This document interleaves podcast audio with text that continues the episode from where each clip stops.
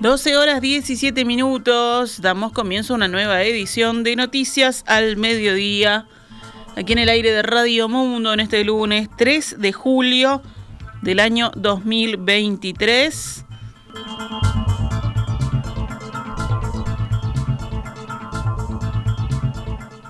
Se desarrolla la cumbre de cancilleres del Mercosur y Estados asociados en el marco de la reunión número 62 del bloque regional. El canciller de Uruguay, Francisco Bustillo, se encuentra en la cumbre donde dará, según informó el diario El País, un discurso duro con la mira puesta en la postura de Brasil frente a los tratados internacionales.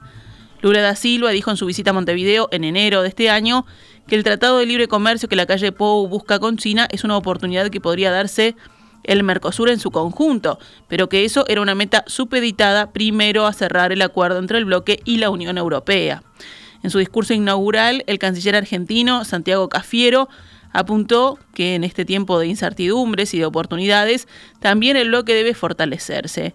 Va a haber miradas distintas sobre cómo fortalecernos como bloque, pero todas las opiniones son válidas y tienen que ser atendibles, aseguró. La delegación uruguaya tiene asumido que es muy poco probable que en la cumbre se obtengan señales o mensajes concretos alineados con los intereses de nuestro país. Vamos con cero expectativa, indicaron fuentes del gobierno al mismo medio. Uruguay mantendrá la misma línea discursiva de las otras cumbres en las que participó este gobierno y en las que defendió la vocación aperturista del país y criticó la quietud y encierro del bloque desde hace ya varios años. AEBU, la Asociación de Empleados Bancarios del Uruguay, realiza hoy un paro nacional en la banca privada que se extenderá hasta las 3 de la tarde. La medida abarca las casas centrales, sucursales y agencias de los bancos Santander, Citibank, BBVA, Scotiabank, Itaú, HSBC y Heritage. En un comunicado, AEBU informó que se brindará el servicio para procesar y acreditar los salarios y jubilaciones. El sindicato el Poder Ejecutivo y los bancos negocian un proyecto de ley de reforma de la caja bancaria. A pesar de que la negociación está a contrarreloj, las partes, en vez de acercarse, parecen alejarse con acusaciones de mezquinos, mentir mucho, conspirar contra la estabilidad de la caja bancaria, tratar de poner parches a un problema grave y beneficios de otra época. AEBU señala que el déficit proyectado de la caja bancaria alcanzará los 670 millones de dólares en los próximos 10 años, que se han consumido las reservas y por ello el directorio de la institución solicitó a bancos, aseguradoras y empresas financieras adelantar el pago de aportes, tal como informó el país. Esto fue aceptado por los bancos oficiales, Bandes Uruguay y Banco Nación, más algunas empresas financieras y de seguros. Sin embargo, la Asociación de Bancos Privados institucionalmente decidió no contribuir. De esa forma conspira contra la estabilidad de la caja bancaria y afecta el proceso de búsqueda de soluciones, afirma el sindicato. El último informe oficial indicó este domingo que las reservas de la represa de Paso Severino, la principal fuente de agua dulce del área metropolitana, se ubican por primera vez por debajo del 2%. Este domingo había allí 1.255.000 metros cúbicos. Esta cifra representa exactamente la mitad de las reservas que había disponibles hace 10 días, según los registros de OCE. Este domingo el consumo de agua potable en la zona fue de 507.000 metros cúbicos, levemente por debajo de lo registrado el día anterior. Los niveles máximos de cloruro y de sodio permitidos se superaron ayer en dos de las tres líneas que abastecen el área metropolitana. La cuarta que lleva agua hacia el centro de Montevideo y la quinta que se dirige hacia el este de la capital. El asesor del Instituto Uruguayo de Meteorología, Mario Videgain, estimó que las precipitaciones importantes recién llegarán en septiembre, pero algunos de sus colegas son un poco más pesimistas. Citado por el país, Nubel Cisneros señaló que los principales modelos muestran precipitaciones abundantes para fines de noviembre o incluso principios de diciembre.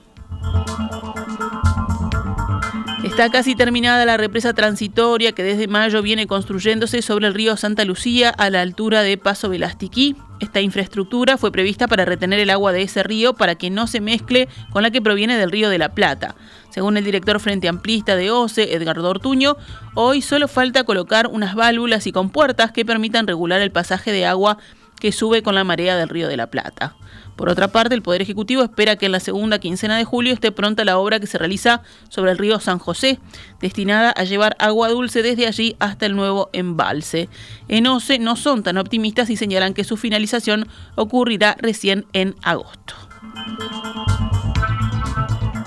Unas 540.000 personas en Montevideo y Canelones comenzaron a recibir desde el sábado pasado una partida para comprar dos litros de agua embotellada por día. La medida está dirigida a beneficiarios de asignaciones familiares, plan de equidad y asistencia a la vejez, también para jubilados con jubilaciones mínimas, pensiones mínimas, pensión de sobrevivencia y de invalidez. Además, comprende a los usuarios de la tarjeta Uruguay Social que no reciban asignaciones familiares. Seguimos adelante con más información. El Poder Ejecutivo entregó el pasado viernes en el Parlamento el proyecto de rendición de cuentas, en la última instancia en que es posible un incremento presupuestal en este periodo. Con 442 artículos se destaca por la inclusión de un nuevo plan de adicciones, un nuevo intento de reforma de Estado y el impacto proyectado de la sequía. El mensaje fue acompañado de una nota en la que el Ministerio de Economía y Finanzas pide un incremento del 30% en el tope de endeudamiento, hoy fijado en 2.300 millones de dólares, para abastecer el nuevo fondo de emergencia hídrica. Hablando en rueda de prensa, la ministra Azucena Arbeleche insistió en que todos los fondos que se necesiten para enfrentar esta emergencia estarán garantizados queremos transmitir a la población, transmitimos a los ciudadanos que el encare que estamos haciendo de esta situación de emergencia es muy similar al encare que habíamos hecho en su momento con la pandemia. Estamos dando la certeza que los recursos para tomar medidas, en la medida que el Ejecutivo, que el Gobierno Nacional estime conveniente, van a estar presentes. Para este año el gobierno prevé un crecimiento del PBI de 1,3%, un guarismo menor que el 2% que se había proyectado en una estimación anterior. Para el año que viene la nueva proyección es que el PBI crecerá 3,7%. El proyecto incluye un único incremento presupuestal de 20 millones de dólares destinado al plan de salud mental y adicciones. El texto pauta además una nueva estructura escalafonaria en el Estado, profesional y técnico, administrativo y especializado y servicios generales. Para cada caso se definió un nivel mínimo y máximo de salario que va desde los 30.174 hasta los 126.018 pesos y se agrega que el Poder Ejecutivo podrá disponer la implementación gradual de este nuevo sistema. Por otra parte, se habilita la movilidad entre ocupaciones. Los funcionarios presupuestados podrán postularse para la provisión de cargos de cualquier escalafón y ocupación en el ámbito del Poder Ejecutivo, en tanto reúnan los requisitos para ellos, se definió.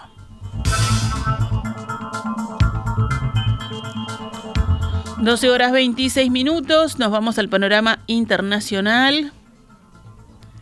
En Francia, un fondo de apoyo a la familia del policía que desencadenó una oleada de disturbios al matar de un disparo a quemarropa a un joven recaudó hoy más de un millón de euros. Apoyo para la familia del policía de Nanterre, Florian M., que hizo su trabajo y que está pagando un alto precio, dice el texto que acompaña el bote que ya alcanzó más de 50.000 donaciones. El agente que mató el martes a Nael durante un control de tránsito, se encuentra en prisión preventiva acusado de homicidio voluntario. La muerte del joven de 17 años ha provocado desde entonces disturbios nocturnos. El bote fue creado por Jean Messija, un ex vocero del político ultraderechista Eric Zemmour.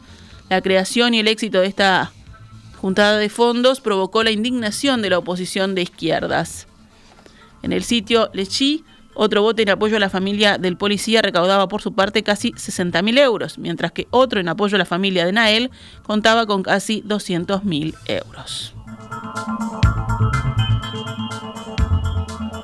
La Unión Europea manifestó hoy su profunda preocupación por la inhabilitación de precandidatos a cargos públicos en Venezuela, como la aspirante presidencial María Corina Machado, y sugirió rever el rol de la Contraloría General en el caso. En una nota oficial, la oficina del jefe de la diplomacia de la Unión Europea, Josep Borrell, expresó la preocupación por las decisiones destinadas a impedir que miembros de la oposición ejerzan sus derechos políticos fundamentales, como ha sido el caso de María Corina Machado y otras figuras políticas. Machado, representante del ala más radicalizada de la oposición venezolana, fue inhabilitada para ejercicio de cualquier cargo público por un periodo de 15 años conforme notificó el viernes la Contraloría General de ese país. Según el organismo, la inhabilitación de Machado está basada en irregularidades administrativas cuando fue diputada en el periodo entre el 2011 y el año 2014. En principio, la inhabilitación impuesta en 2015 tenía vigencia por un año, pero la Contraloría continuó investigándola durante años posteriores. La Unión Europea, que llegó a enviar a Venezuela una misión de observación a fines de 2021, recordó que ese equipo presentó 23 recomendaciones para que el país mejore sus procesos electorales.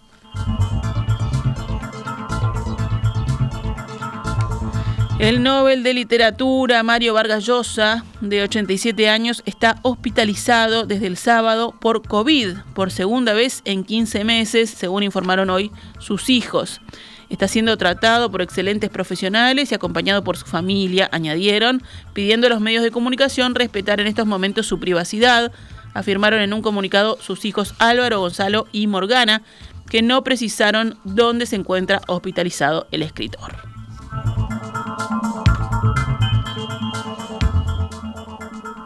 Un juez madrileño ha archivado provisionalmente la denuncia del jugador del Villarreal, Alex Baena, contra el uruguayo del Real Madrid, Federico Valverde, por una supuesta agresión, según informó hoy el Tribunal Superior de Justicia de Madrid. El juez del juzgado de instrucción madrileño encargó este caso y cree que no resulta debidamente justificada la perpetración del delito que ha dado lugar a la formación de la causa, según un comunicado del tribunal. Los hechos por los que el centrocampista de Villarreal denunció a Valverde ante la policía se remontan al 8 de abril pasado, tras la victoria en la liga del submarino amarillo sobre el Real Madrid 3 a 2 en el Santiago Bernabéu. Según la prensa española, Valverde esperó a Baena en la zona del aparcamiento donde estacionan los equipos y en el momento de aparecer el jugador del Villarreal, el uruguayo lo golpeó. En la faceta deportiva, la prensa local informó hace unos días de que el juez instructor deportivo ha propuesto una sanción de cinco partidos de suspensión para el futbolista de Real Madrid por esos hechos. El comité de competición, que es el órgano disciplinario de la Federación Española de Fútbol, debe ahora pronunciarse sobre la propuesta y de aplicarla. Supondría que Valverde se perdería los cinco primeros encuentros del Real Madrid en la Liga 2023-2024, que comienza el fin de semana del 13 de agosto. Nos venimos al fútbol, pero local y estrictamente en lo deportivo. Boston River y Liverpool lideran sus respectivas series luego de la disputa parcial este fin de semana de la cuarta fecha del torneo intermedio de fútbol uruguayo.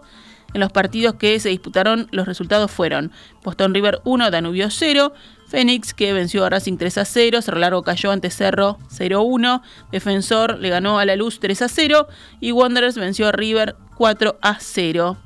Este lunes juegan Liverpool Maldonado y Peñarol Torque. El miércoles lo harán Nacional y Plaza en un partido suspendido por el fallecimiento del presidente tricolor, José Fuentes. El grupo A lo lidera Boston River con 9 puntos, Defensor tiene 8, Danubio 7 y Wanderer 5.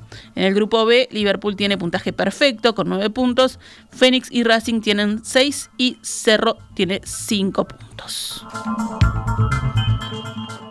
Ahora sí, nos retiramos con noticias al mediodía. Volvemos mañana pegaditos en perspectiva.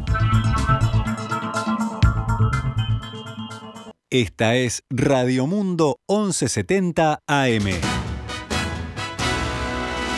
¡Viva la radio!